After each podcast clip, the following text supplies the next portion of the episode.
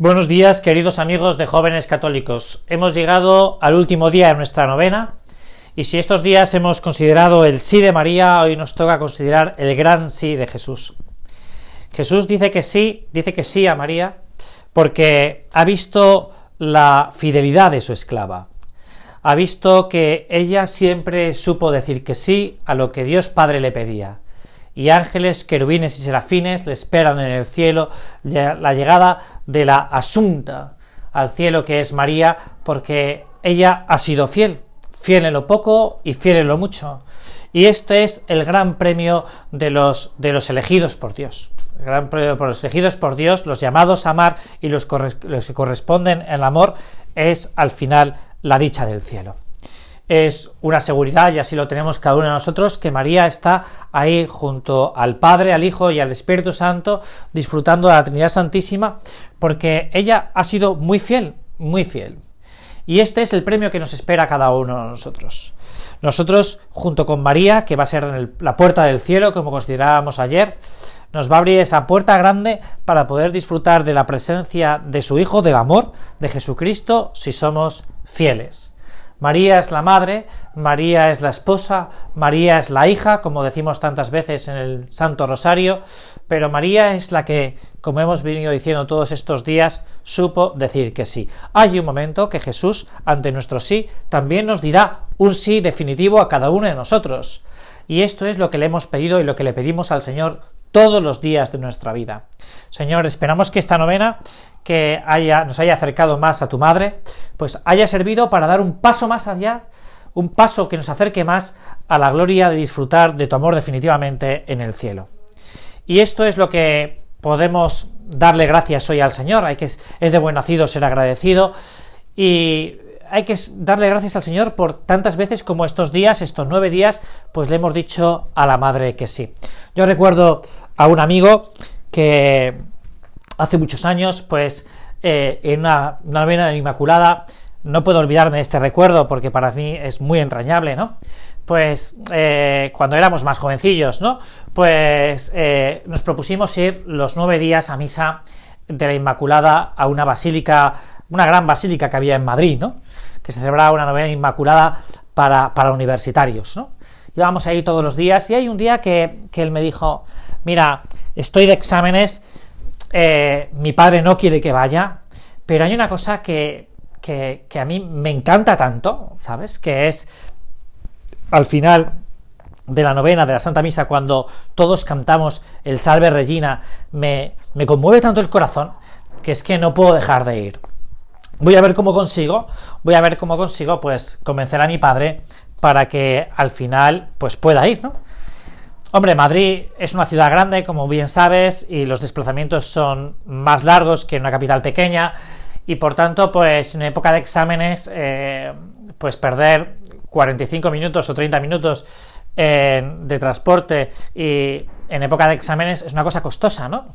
Y es una cosa costosa también para un padre dejar a un hijo que está en, unos exámenes trimestrales, ¿no? Bueno, pues la realidad es que yo no sé cómo lo hizo, o si lo sé, eh, no recuerdo en estos momentos, pero el hecho es que estaba ahí en la puerta de mi casa diciendo, vamos, aunque mañana tenga examen de historia y me caigan cuatro o cinco temas, ¿no? Bueno, muy bien. En esos días, pues este chico, pues, este amigo mío, ¿no? Se estaba planteando la, pues, la grandeza de poder entregarse toda su vida a Dios, ¿no? Y, y para él esos días fueron definitivos, ¿no? Fueron definitivos ese pequeño detalle de, es que me encanta rezarle el Salve Regina con tanta gente a mi madre, ¿no? Y ahí está, ¿no? Ahí está. Hoy es un gran sacerdote, eh, es un gran profesor en un seminario, es, es intelectualmente publica, es un gran confesor. ¿Qué se va a pedir, no? Y todo es por, por ese encuentro, pues tan pequeño con la Virgen Santísima, ¿no? Y es que nuestra madre en el cielo lo que hace, como veíamos ayer, es interceder por cada uno de nosotros, ¿no?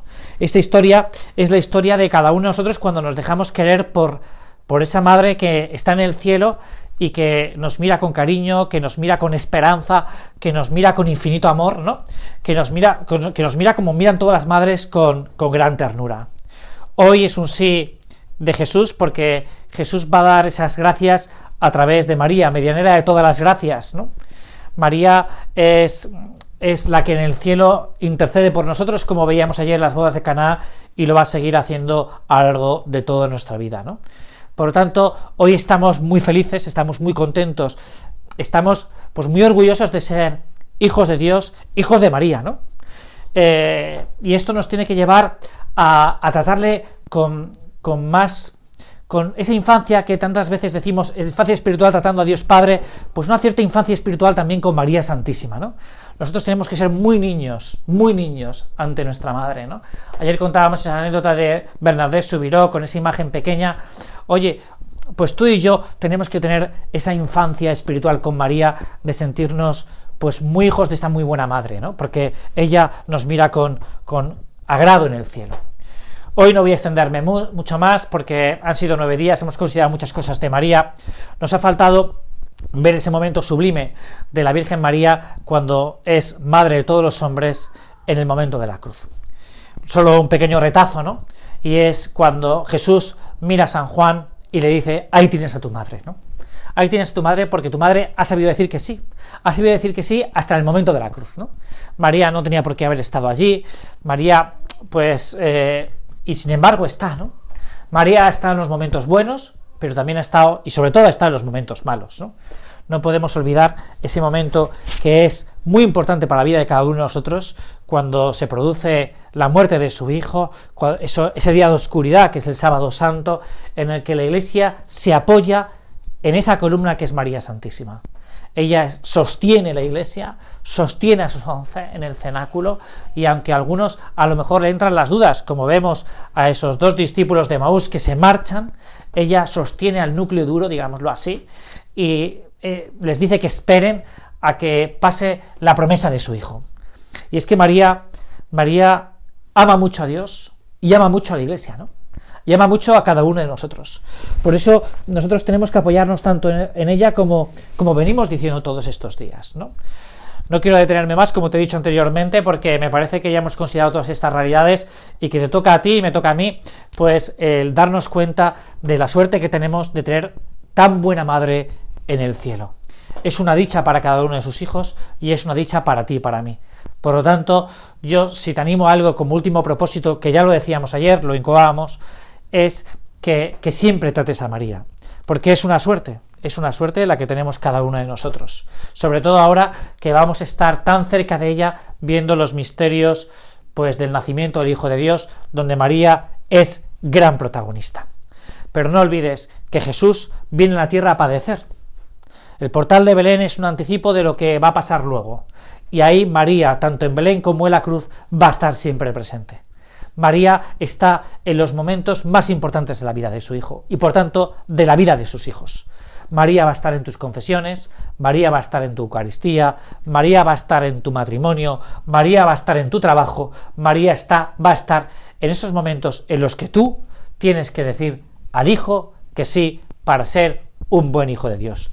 Muchas gracias por estos nueve días, espero que te hayan servido esta novena inmaculada y que reces un poco por nosotros, por jóvenes católicos, para que sigamos haciendo una labor tan, bueno, tan importante o tan imponente para la vida de la Iglesia como es difundir el Evangelio a cada hombre y a cada mujer, especialmente a los jóvenes y a los universitarios que nos escuchan todas las semanas. Muchas gracias y hasta la semana que viene.